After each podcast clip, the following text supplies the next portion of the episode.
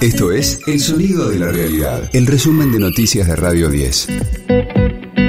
Hoy es miércoles 29 de noviembre, mi nombre es Karina Sinali y este es el resumen de noticias de Radio 10, El Sonido de la Realidad.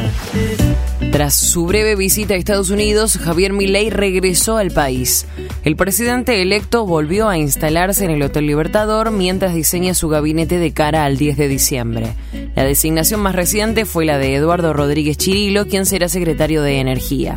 Su futuro ministro del Interior, Guillermo Francos, se reunió con gobernadores peronistas. Se refirió a la obra pública y dijo que se hará lo esencial y que se revisarán contratos, algunos de los cuales están caídos. Sí, por supuesto que hablamos. Hay una posición expresada por, por el presidente electo en el sentido de la falta de recursos y vamos a hacer eh, todo lo posible. Primero se van a atender las necesidades sociales, como lo expresó, de lo que quede las necesidades sociales se van a seguir con las obras que estén en curso y se verán las prioritarias. Lo que se pueda realizar con los fondos este, disponibles y los contratos que estén en ejecución se continuarán, pero la idea es cambiar de sistema en la contratación de obra pública.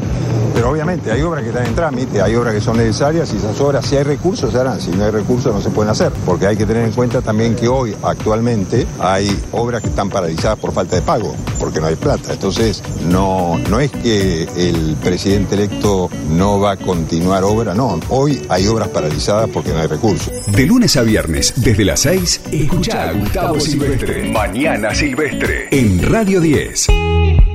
Riquelme y Macri en pie de guerra por la conducción de Boca Juniors. La justicia suspendió las elecciones del domingo a pedido de la lista opositora.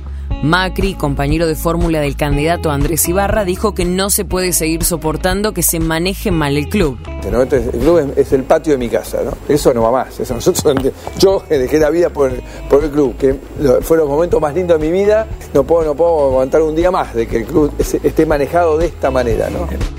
Por su parte, Riquelme acusó a la dupla opositora de querer privatizar el club.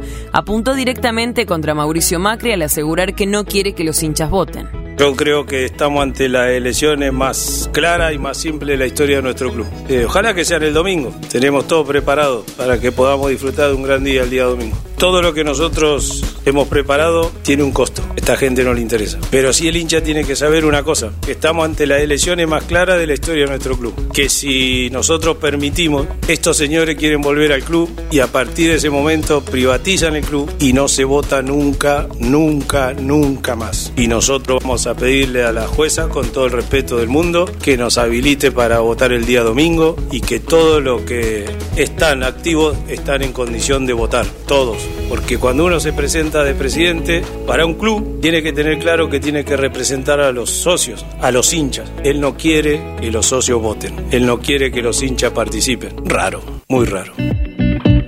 Argentina luchó pero quedó afuera del Mundial Sub-17. El seleccionado nacional cayó por penales ante Alemania luego de empatar 3 a 3 en el tiempo reglamentario. El sábado jugará por el tercer puesto frente a Mali. Radio es el sonido de la realidad.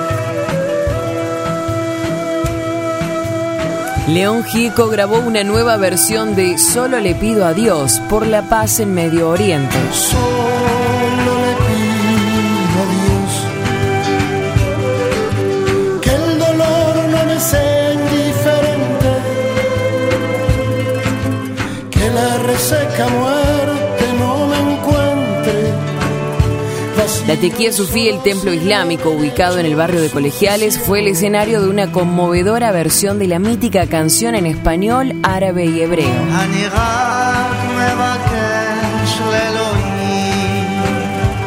Junto a León participaron el grupo de música árabe Alma Sufí Ensemble y el cantante Gastón Sayed de la comunidad judía.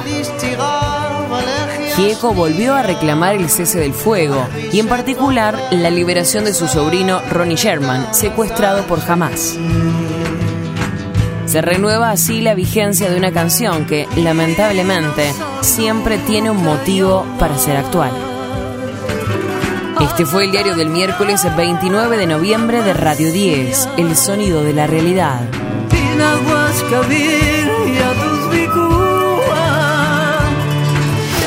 Resumen de noticias de Radio 10. Seguimos en redes y descarga nuestra app.